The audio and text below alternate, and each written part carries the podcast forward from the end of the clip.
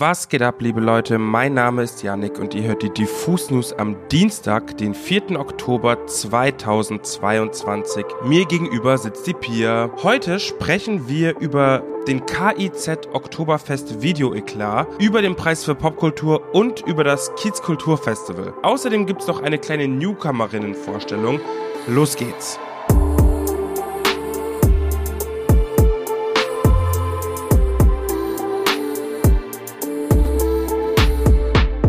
Wenn ihr in diesem Jahr gedacht habt, dass die Festival-Season schon vorbei ist, dann habe ich hier noch ein paar gute Nachrichten für euch.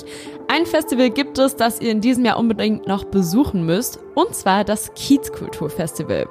Das findet am 21. und 22. Oktober in Hannover statt und ist quasi ein reines Newcomer-Festival.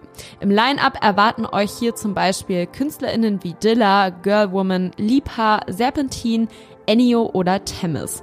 Ihr seht ein spannendes Programm, bestehend aus den potenziellen HeadlinerInnen von morgen. Wir haben uns gefragt, wieso das Kiezkultur gerade den Fokus auf die NewcomerInnen legt und einfach mal nachgefragt. Christoph Heide vom Kiezkultur-Festival stand uns Rede und Antwort. Wir haben so einen starken Newcomer-Innen-Fokus oder eigentlich einen ausschließlichen, weil erstmal unsere Grundvision ähm, ist von dem Festival, dass die Leute, die das Festival besuchen, neue Musik entdecken sollen. Und ein zweiter ganz großer Grund ist natürlich, dass gerade für Nachwuchstalente es ja gerade super schwer ist, eigene Headline-Shows zu spielen und Tickets zu verkaufen. Das sehen wir überall, dass es äh, noch weiter zu Absagen kommt oder die die Verkäufe sehr schleppend sind. Und ich glaube, im Rahmen von so einem Festival, ähm, wo ganz viele Nachwuchstalente spielen, haben Acts eine Chance von einer relativ großen, ähm, vor einem sehr relativ großen Publikum zu spielen und entdeckt zu werden, was sie vielleicht über eigene Headline-Shows erstmal noch nicht so schaffen. Und deswegen denke ich, dass so eine Art Festival, wie wir es jetzt machen, Newcomer ein Festival, auch in der Zukunft immer wichtiger wird. Ihr habt es gehört, wenn ihr eure Daily Spotify-Playlisten auch schon satt habt und endlich mal wieder etwas Neues entdecken wollt, dann ab zum Kiezkulturfestival. Das findet in diesem Jahr übrigens auch erst zum allerersten Mal statt. Und da fragt man sich natürlich, wieso noch ein Festival? Gibt es nicht schon genügend? Deshalb wollten wir von Christoph mal wissen, wo das Kiezkulturfestival in der ganzen Festivallandschaft überhaupt noch eine Lücke gesehen hat, die sie jetzt einfach selbst ausfüllen wollen. Eine Lücke in der Festivallandschaft haben wir mit Kiezkultur gesehen, dadurch, dass Hannover so ein Event einfach noch nicht hat, ein Showcase und Clubfestival und die Stadt irgendwie einfach prädestiniert dafür ist. Es gibt eine wahnsinnig gute Clubkultur ähm, und Barkultur in zwei wirklich sehr schönen alternativen Stadtteilen, wo es einfach super hinpasst. Irgendwie geografisch liegt's gut zwischen äh, Berlin, Hamburg und Köln und wir haben super viele Nachwuchstalente einfach in der Stadt oder in der Region, was uns ja auch super wichtig ist, ähm, die zu fördern. Und das sind es auch fast 50 Prozent des Lineups kommen aus Niedersachsen oder eben aus Hannover. Und deswegen wollten wir dieses ähm, Festival auf die Beine stellen und freuen uns, dass es jetzt wirklich stattfinden kann. Neben musikalischen Programmpunkten bietet das Kiezkulturfestival übrigens auch ein umfangreiches Programm rund um junge Popkultur, Kulturpolitik und Gesellschaft. Dieses gestaltet sich aus einer Reihe von Live-Podcasts, Buchlesungen oder Workshops zu verschiedensten Themen. Von Upcycling-Techniken über Siebdruckverfahren bis hin zu Tanzstilen ist da eigentlich alles dabei wieso sich das Kiezkulturfestival ebenfalls dazu entschieden hat, auch Programmpunkte wie diese anzubieten, das hat uns Christoph auch einmal erklärt. Das Rahmenprogramm ist natürlich erstmal entstanden, um das Festival für noch mehr Menschen attraktiv und interessant zu machen. Und da haben wir eben neben Live-Podcast oder Lesungen auch äh, etwas, was uns auch sehr wichtig ist. Wir wollten nämlich auch etwas kulturpolitisch oder gesellschaftsrelevantes mit noch dazu packen. Und zwar haben wir noch eine kleine Konferenz geplant, die hauptsächlich sich darum äh, oder hauptsächlich darüber diskutiert, welchen Einfluss haben Kulturveranstaltungen eigentlich auf einen Kiez und ähm, das finden wir ganz spannend und ich glaube, da gibt es ganz viele Chancen und Risiken in so einem Stadtteil ähm, und Potenziale, die man einmal diskutieren kann. Und das machen wir vielleicht ähm, erstmals in dieser Aufmerksamkeit in der Öffentlichkeit beim Kiezkulturfestival. Und so kann man in den Konzerten eben auch noch was äh, über den Kiez lernen. Zum Schluss bleibt mir also nur noch zu sagen, macht euch auf zum Kiezkulturfestival und entdeckt dort viele gute neue Bands und SolokünstlerInnen. Erst kürzlich veröffentlichten KIZ zusammen mit Menas Moos spontan den Song Oktoberfest, in dem es, oh Wunder, um das Oktoberfest ging.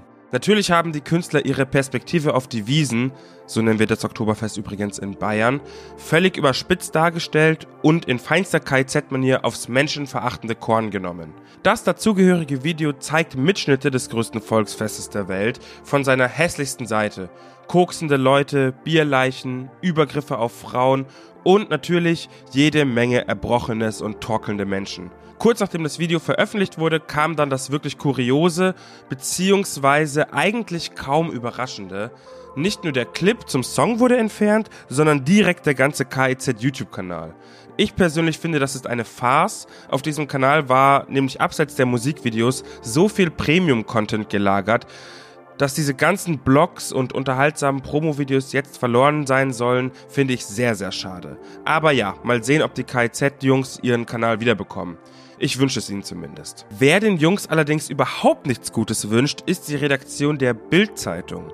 Die hat nämlich einen waschechten Hate-Artikel über den Song von KZ geschrieben. Regelrecht schützend hat sich die verantwortliche Redakteurin vor ihr geliebtes Oktoberfest geschmissen und den, ich zitiere, Deppen-Rappern klargemacht, die Wiesen war fröhlich, friedlich und herzlich. Verdammt nochmal. Vielleicht verlinken wir euch den Artikel in den Show Notes. Der ist nämlich so absurd emotional geschrieben. Man könnte fast meinen, die Queen wäre nochmal gestorben und wir wären hier nicht in Deutschland, sondern eben in England. Die Kernaussage des Artikels ist jedenfalls, dass KIZ laut der Bild versucht, sich an der Aufmerksamkeit der Wiesen hochzuziehen, um mehr Streams für ihren Song zu generieren und dass das eine ganz, ganz billige Masche sei, um die eigene ach so unbefriedigende Karriere der Jungs mal auf die Beine zu helfen. Ich kann dazu nur sagen, na ja, wir sehen uns dann wohl in der Wuhlheide. Wir haben es euch schon am Freitag erzählt, aber doppelt hält ja bekanntlich besser. Heute findet der Preis für Popkultur in Berlin im Admiralspalast statt. Der Preis wird in insgesamt zehn Kategorien verliehen und außerdem wird das Lebenswerk ausgezeichnet. Aufregend wird es allerdings nicht nur bei der Bekanntgabe der GewinnerInnen, sondern auch direkt auf der Bühne. Unter anderem werden dort nämlich Paula Hartmann, Tokotronic, Bayerlien und Papst den Abend mit Live-Auftritten füllen.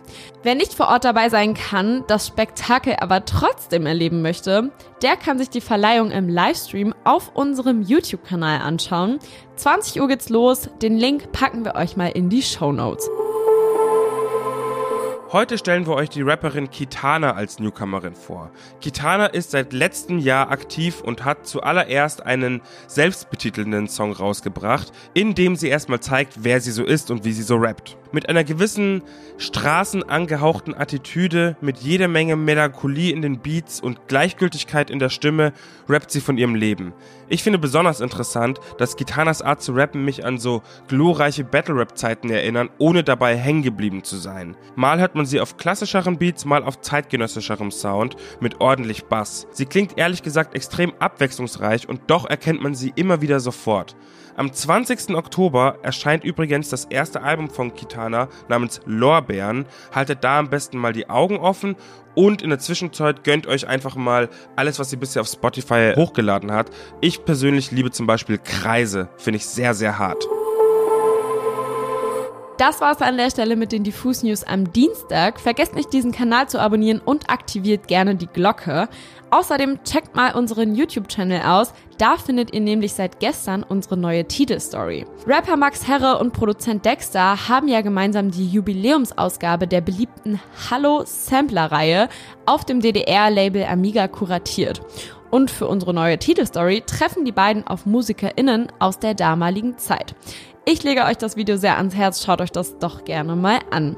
Bis dahin, habt eine tolle Woche. Wir hören uns am Freitag in den Diffus News wieder. Ciao, ciao. Tschüss. Gerbau.